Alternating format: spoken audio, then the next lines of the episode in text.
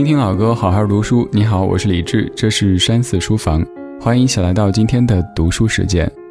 今天我们要读的书是《追风筝的人》。提到美籍阿富汗作家卡勒德·胡塞尼的小说《追风筝的人》，你应该感觉非常熟悉。这本书在中国乃至全世界的影响力都非常大。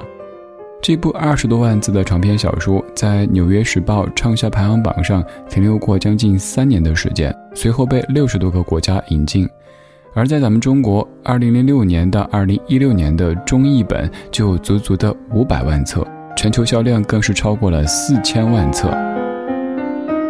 这是一个关于父与子罪与罚的荡气回肠的故事，故事的情节跌宕起伏，情感也很真挚，而且有人说。这样的一种强烈的救赎感，成为了秒杀一切的心灵催泪弹。这本书的出现，让世界人民聚焦阿富汗。可以说，作者通过朴实的语言，不仅展示出了美丽和苦难、温情和残酷，更呈现出一个人的心灵成长史、一个民族的灵魂史、一个国家的苦难史。当然，对于刚接触这本书的各位来说，想一下子捋清楚追风筝的人，或许有点困难。但请不要着急，下面我们就将慢慢的讲这本书，通过作者的笔触去感受荡气回肠的故事，去感受心灵安定的力量，还要感受敢于正视自己错误和过去的勇气。不仅是悔恨，不仅是内疚或者自责，更重要的是勇敢的原谅以及救赎。接下来，我们就从以下三个方面来剖析父与子罪与罚，来呈现书中的正视与救赎。第一，追风筝的人讲了一个怎样的故事？主人公阿米尔和从小到大的玩伴哈桑之间有着怎么样难以扯断的命运关联？第二，哪些人曾经说出过那一句经典的“为你千千万万遍”，而这其中又蕴含着怎样浓烈的情感？第三，主人公的救赎有着强烈的代入感，呈现出非常接地气的价值观，这也是让读者很有共鸣的根源所在，也是本书畅销不衰的法宝之一。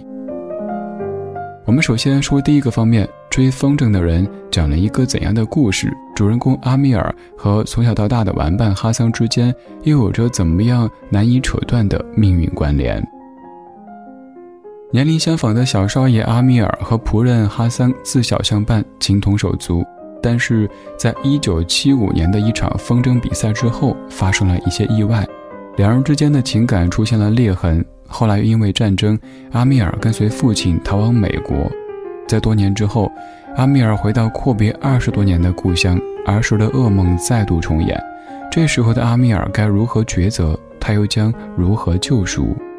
卡勒德·胡塞尼用朴实的文字向我们叙述了这样的一个悲剧：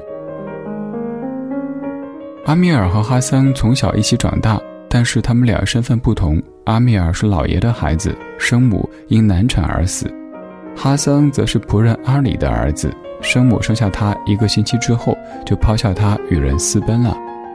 两人的性格不同，阿米尔怯懦，就连父亲也不喜欢他。哈桑则特别忠实和正直，一心只为阿米尔少爷着想，就连阿米尔的父亲也非常喜欢他这一点。当然，阿米尔和哈桑两个人也有着很多共同点，两个人经常一起玩耍、一起游戏，都没有见过真正的母亲，还有一个共同的奶妈。关于这一点，书里有这样的文字：他说，喝过同样的乳汁长大的人就是兄弟，这种亲情连时间也无法拆散。其实这也正是作者埋的一个伏笔，而这一谜团也将在阿米尔从美国回阿富汗救赎的时候被彻底的解开。我们为什么会说这部小说讲的是一个悲剧呢？因为故事的一开始的小高潮是关于风筝，翻译成流行语来说，就是一个风筝引发的血案。在阿富汗有风筝大赛的传统。大家不比谁的风筝飞得高，而是谁能割断其他人的风筝线，谁就是最后的胜利者。阿米尔善于用自己的风筝切断别人的风筝线，是出色的风筝斗士；哈桑则擅长追逐落地的风筝，是杰出的风筝追逐者。精彩的是，两个人的合作一直天衣无缝、珠联璧合，而不幸的是，阿米尔的怯懦彻底粉碎了美好。虽然说两人的友谊小船并没有说翻就翻，但是悲剧还是产生了。一九七五年的喀布尔风筝大赛，少爷阿米尔想要得到最后一个被割断的风筝，因为阿富汗的传统是，因为线被切断而落地的风筝归追到他的人所有。忠实的哈桑追到了风筝，在返程的时候遇到了小霸王阿塞夫。因为不想让少爷失望，坚决保护风筝的哈桑遭到阿塞夫的凌辱。看到一切的阿米尔因为恐惧和怯懦选择了离开。实际上，作者是蛮有伏笔的，那就是在一次回家的路上，阿塞夫欺负少爷阿米尔。哈桑虽然说很害怕，甚至于颤抖着，也要用弹弓吓走阿塞夫。一个挺身而出，一个躲在身后。两人性格和做法截然不同。哈桑回家之后带着那只风筝，他没有说自己遭受凌辱，阿米尔也没有问他为什么晚归。之后的一连串的事情都和一个风筝引发的血案息息相关，甚至产生了连锁反应。阿米尔无法面对哈桑，而希望把哈桑父子给解雇，结果被自己的父亲严词拒绝。于是，阿米尔在他十三岁生日的那天晚上，栽赃哈桑偷了自己的生日礼物。而哈桑虽然说什么都知道，却故意承认自己偷窃。之后，哈桑和父亲不顾阿米尔父亲的反对，搬走到山区。在之后，一九七九年，苏联入侵阿富汗。一九八一年，阿米尔父子逃往巴基斯坦，房子由好友拉辛汉看管。后来又迁到美国旧金山去居住。而在美国，阿米尔上了大学，毕业之后成为作家，还和同样来自于阿富汗的一个将军塔赫里的女儿索拉雅结婚了。但两人一直不能生育，期间阿米尔的父亲也因肺癌去世。后来的这一切看似平淡，却蕴藏着波涛汹涌的力量。一些平静也被一个来自于巴基斯坦的电话所打破。原来，在2001年。罹患绝症的拉辛汉，也就是父亲的好友，从巴基斯坦给阿米尔打电话，让阿米尔去找成为好人的路。讲到这儿，或许你会有一些疑问：这是怎么回事？阿米尔难道不是一个好人？他不是故事的主角吗？原来，随着阿富汗战火纷飞时代到来，阿米尔和父亲虽然说逃到美国，但哈桑就像是一根刺一样，一直插在阿米尔的心里，久久不能忘怀。就像书中所说，许多年过去了，人们说陈年旧事可以被埋葬，然而我终于明白这是错的，因为往事会自己爬上来。一九九六年，看守大宅的哈桑及其妻子被塔利班杀害，他们有个儿子叫索拉伯，进了孤儿院。阿辛汉希望阿米尔去救，开始阿米尔是拒绝的。但他知道一个消息之后，就再也无法淡定，也没法拒绝了。原来，哈桑也是阿米尔父亲的儿子，也就是说，他们是同父异母的兄弟。说到这儿，我们也就理解了前面说到的“喝过同样乳汁长大的人就是兄弟”的内涵和伏笔，同样理解为什么阿米尔的父亲一直对哈桑关爱有加了。我们继续说回故事主角阿米尔。阿米尔决定回到战乱的阿富汗，拔出内心的那根刺，救赎自己的灵魂。他回到被塔利班控制的喀布尔，却发现索拉伯不在孤儿院，而是被塔利班头目抓走了。更让人气愤的是，此时头目正是当年凌辱哈桑的阿塞夫。也就是说，这个变态的阿塞夫当年凌辱了哈桑，现在又虐待他的儿子索拉伯。想要救赎的阿米尔再也受不了，他不顾生命危险，决定跟阿塞夫拼命。而他毫无经验，被戴上不锈钢拳套的阿塞夫毒打，打掉了牙，打断了肋骨。这个时候，历史的轮回出现了。索拉伯用弹弓打下了阿塞夫的左眼。讲到这里，我们不难发现，索拉伯和父亲哈桑都用弹弓救过阿米尔。阿米尔的救赎和哈桑父子的帮助始终融合在一起。最终，阿米尔带着侄子索拉伯逃了出来，经历重重困难，他们回到美国。但此时的索拉伯却因为情感上的伤害，拒绝和人交流，在二零零一年九幺幺事件之后的一个周末，在一个公园里，索拉伯终于因为追风筝而对阿米尔露出微笑。那一刻，阿米尔仿佛看到了哈桑，而他的心灵也得到救赎。两代父与子的罪与罚的故事完美交织，感人至深。我们在听完故事以后，再来说第二个方面：哪些人说出过那一句经典的？为你千千万万遍，这其中又蕴含着哪种浓烈的情感呢？在我们读者的心里，“为你千千万万遍”这句话可以说有着无穷的魅力和魔力。这句感人至深的话的意思就是：“为你，我愿意赴汤蹈火，至死不渝。”在这本书当中，一共有三个人说出过这句在世界范围内广为流传的佳句。第一个说出这句话的是哈桑。在风筝比赛当中，哈桑和阿米尔完美的配合得了第一。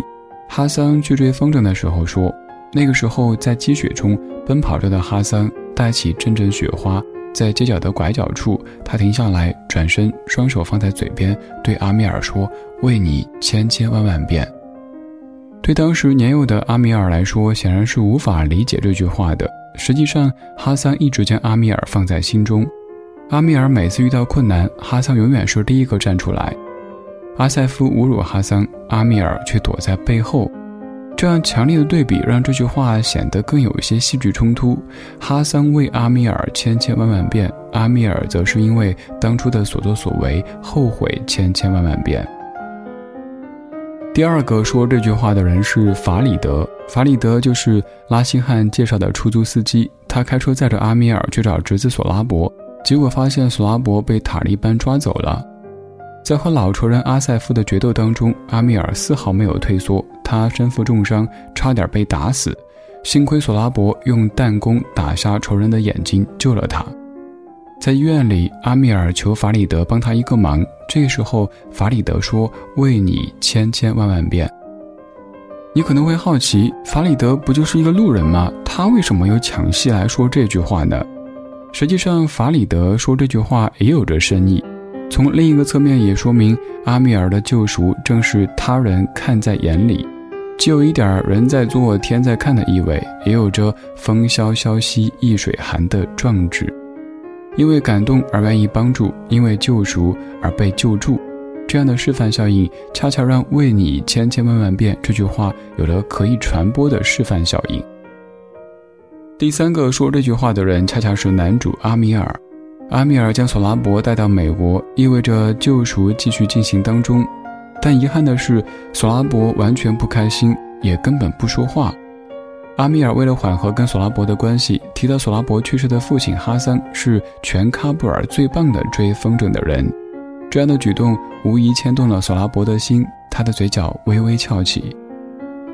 阿米尔有感地问道：“你想要我追那只风筝给你吗？为你千千万万遍。”可以说，这一刻，新的一种父子关系赫然成立。阿米尔的灵魂救赎也得到了完美的诠释。讲了阿米尔和哈桑的故事，也说了那句著名的“为你千千万万遍”。接下来，我们解读第三个方面：主人公阿米尔的救赎有着强烈的代入感，呈现出非常接地气的价值观。也就是让读者共鸣的力量根源所在，还是本书畅销不衰的法宝。《追风筝的人》这本书给人的感觉非常真实，真实到有时候咱们读着读着、听着听着，就觉得自己好像是故事里的某一个主角似的。这里面既有哈桑对于友谊的忠诚和担当，让人很感动，也有着主人公阿米尔从懦弱、愧疚到勇敢面对，以及震撼人心的大爱。这样的真情实感，让我们产生了强烈的代入感，同时也心甘情愿地感染他们的气息。每个人的一生都或多或少、或大或小犯过一些错，有一些错如果不弥补的话，就可能一辈子活在愧疚和自责当中。在这本小说当中，阿米尔背叛了哈桑，而他的父亲又背叛了哈桑的父亲，都始终活在愧疚当中。在愧疚当中的阿米尔父亲选择财富和慷慨去回馈帮助更多有需要的人来得到救赎，而幼时的阿米尔选择了逃避，最终他还是勇敢站出来，正视自己的自私和懦弱，积极的弥补，勇敢的救赎。而这也正像是我们每一个人平凡的人生。人生最伟大的意义不是不犯错，而是勇于去直面和承认错误，并且去修正、去救赎。《追风筝的人》这本书之所以畅销，和它当中的价值观是密不可分的。就如同那句“为你千千万万遍”，它传递出永不过时的浓浓暖意和爱意，表达自己温暖朋友。我们每个人都是自己的风筝。内心深处的自省和救赎，就像是那根细细的风筝线，决定着它飞往的方向和高度。自我救赎是一种美，愿我们都能够勇敢地面对自己，坦荡地走好这一生。最后，我们来总结一下：第一，追风筝的人讲述了一个关于父与子、罪与罚的荡气回肠的阿富汗故事。可以说是美丽与苦难并存，温情和残酷同在。这既是一个人他自己的心灵成长史，也是一个民族的灵魂史，还是一个国家的苦难史。第二，有三个人曾经说出过“为你千千万万遍”这句经典的句子，而现在这句话也还在被全球的读者继续的吟诵着。第三，幸运的阿米尔在有生之年弥补了儿时所犯的错误，得到了救赎。他正是过去的勇气，也正是读者们尊重他的原因之一。跳出小说，我们回到生活当中。其实，这样的一本小说，除了主人公的命运之外，还反映出一个问题，那就是我们尊重的不单单是那些不犯错的人。当然，这样的人可能很少，每一个人都或多或少、或大或小犯过一些错误。在犯错之后，怎么去面对、修正和救赎？这可能是我们这一生都需要去思考的一个命题了。好了，今天的分享就到这里，我是李志，这是山寺书房，下期读书会我们书里见。